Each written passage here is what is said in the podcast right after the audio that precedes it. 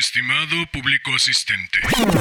Híjole, no me lo tomes a mal, pero hoy no se me antoja particularmente tanto protocolo, tanta formalidad, tanta galantería y tanto previo.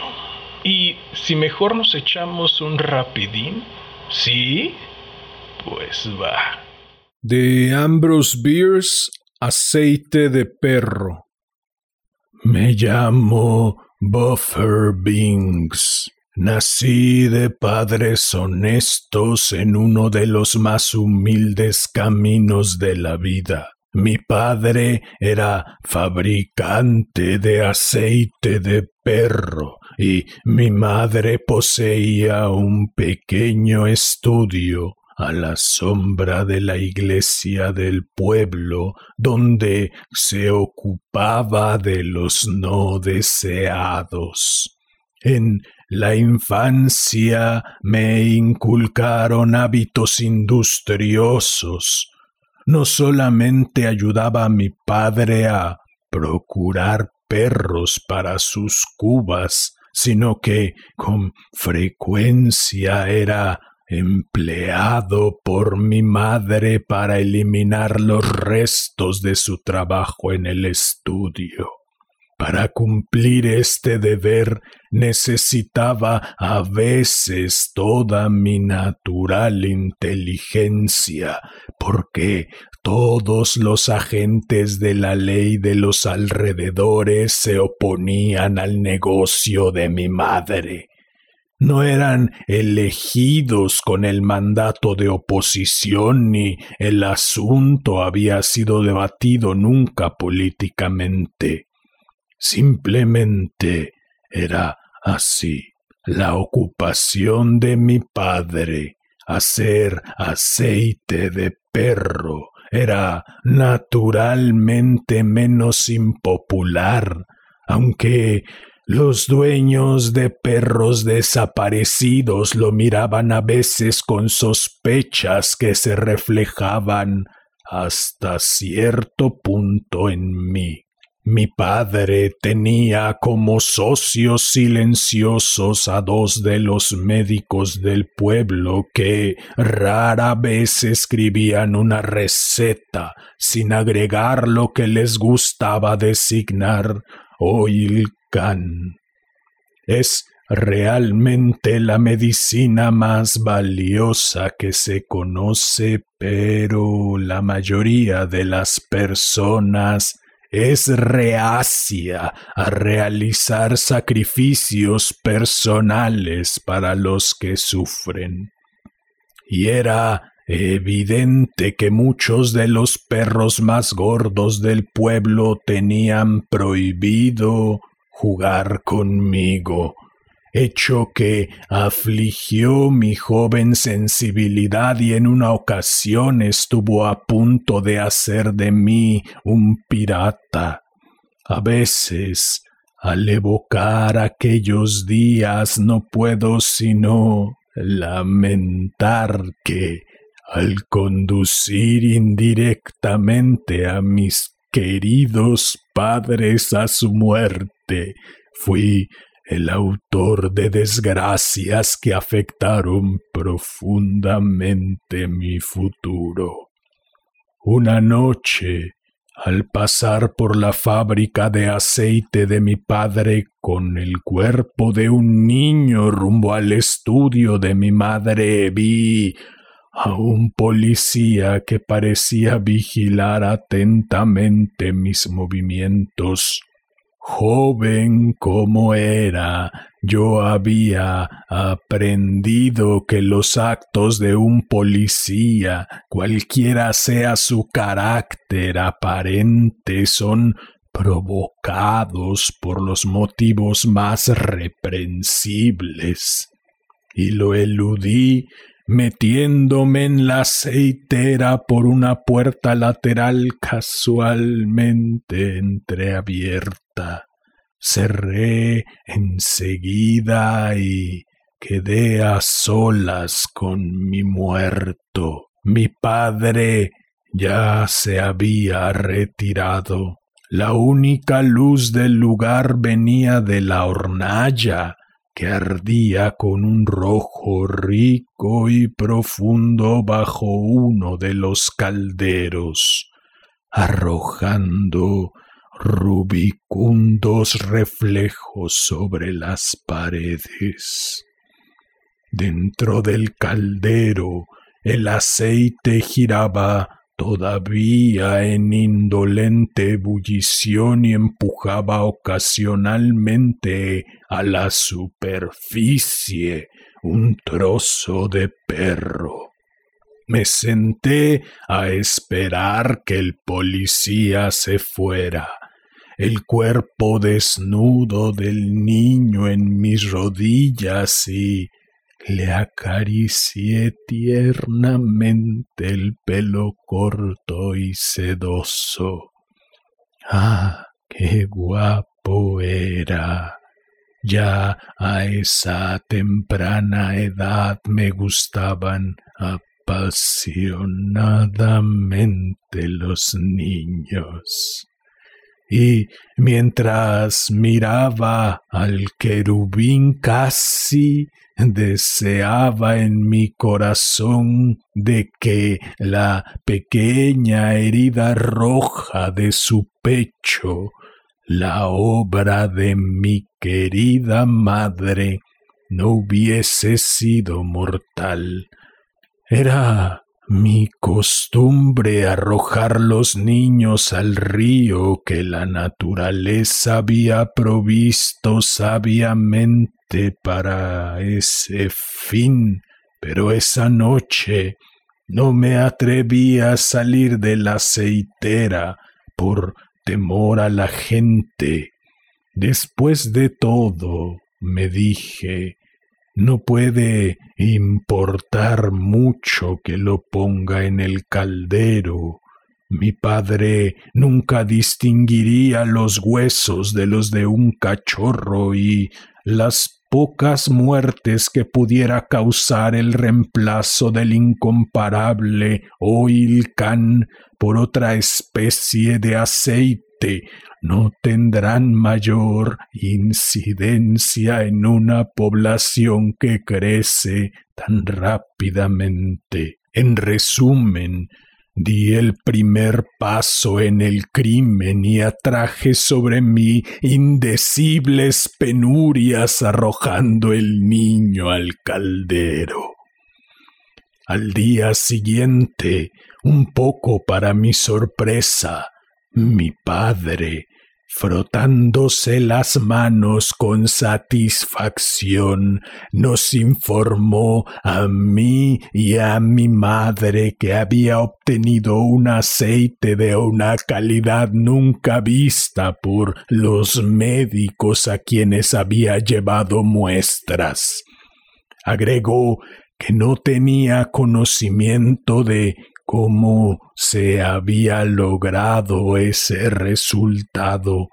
Los perros habían sido tratados de forma absolutamente usual y eran de razas ordinarias. Consideré mi obligación explicarlo y lo hice aunque mi lengua se habría paralizado si hubiera previsto las consecuencias, lamentando su antigua ignorancia sobre la ventaja de una fusión de sus industrias. Mis padres tomaron de inmediato medidas para reparar el error. Mi madre trasladó su estudio a un ala del edificio de la fábrica y cesaron mis deberes en relación con sus negocios. Ya no me necesitaban para eliminar los cuerpos de los pequeños superfluos, ni había por qué conducir perros a su destino.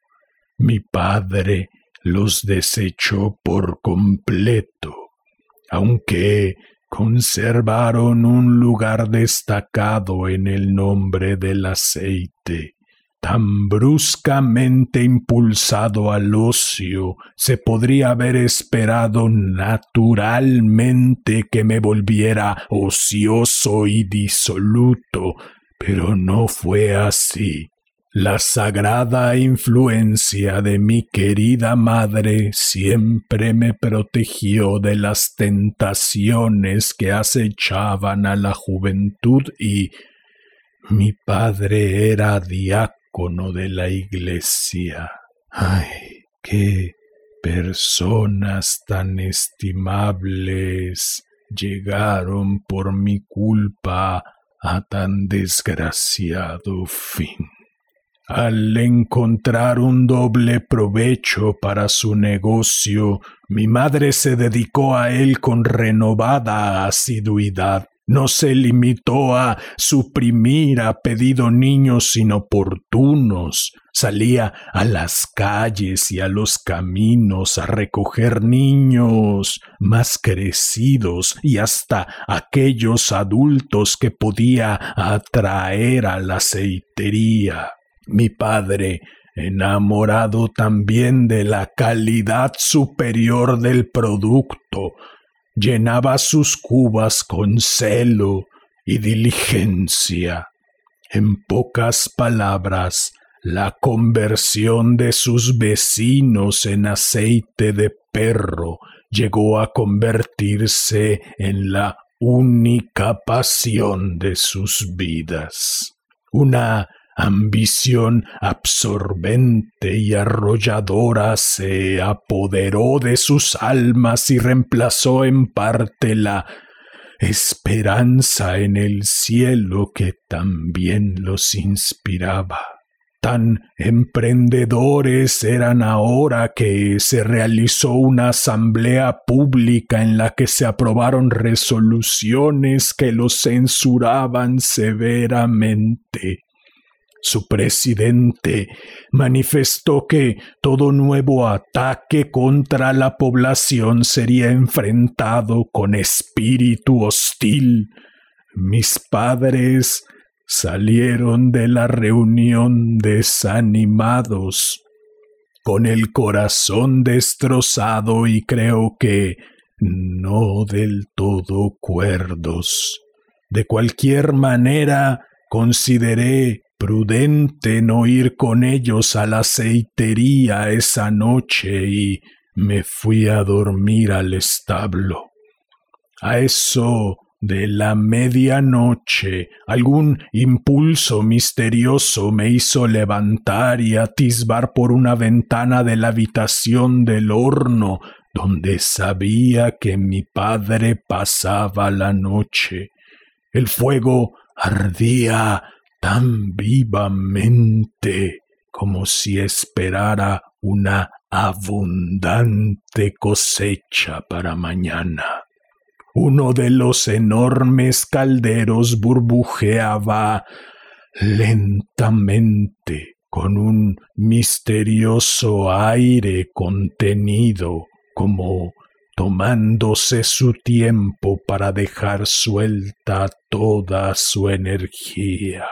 Mi padre no estaba acostado, se había levantado en ropas de dormir y estaba haciendo un nudo en una fuerte soga.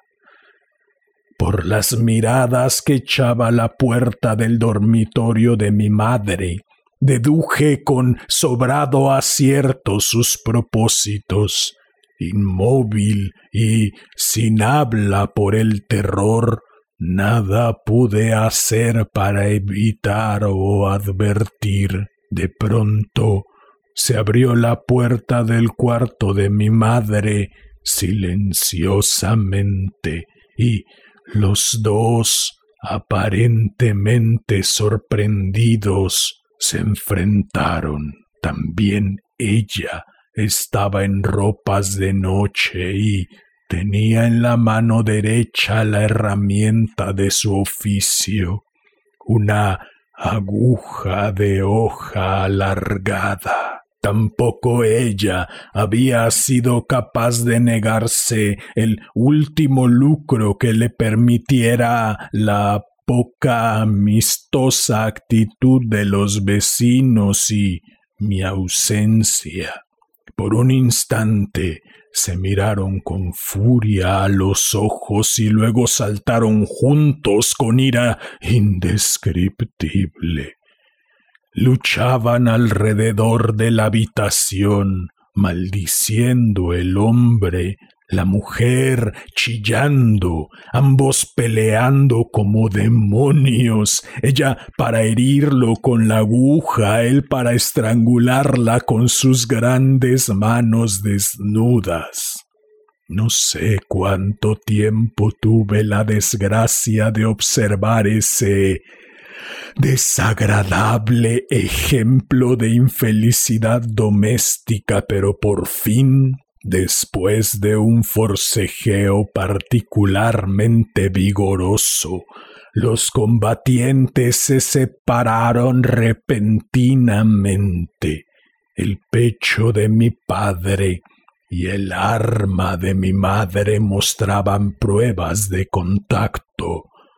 Por un momento se contemplaron con hostilidad, luego mi pobre padre malherido, sintiendo la mano de la muerte, avanzó, tomó a mi querida madre en los brazos desdeñando su resistencia, la arrastró junto al caldero hirviente, reunió todas sus últimas energías y saltó adentro con ella. En un instante Ambos desaparecieron sumando su aceite al de la comisión de ciudadanos que había traído el día anterior la invitación para la asamblea pública. Convencido de que estos Infortunados acontecimientos me cerraban todas las vías hacia una carrera honorable en ese pueblo. Me trasladé a la famosa ciudad de Otumwi, donde se han escrito estas memorias. Con el corazón lleno de remordimiento por el acto de insensatez que provocó un desastre comercial tan terrible. ¿Qué tal? Nada mal, ¿no? ¿Qué dices? ¿Te espero el próximo jueves para otro rapidín?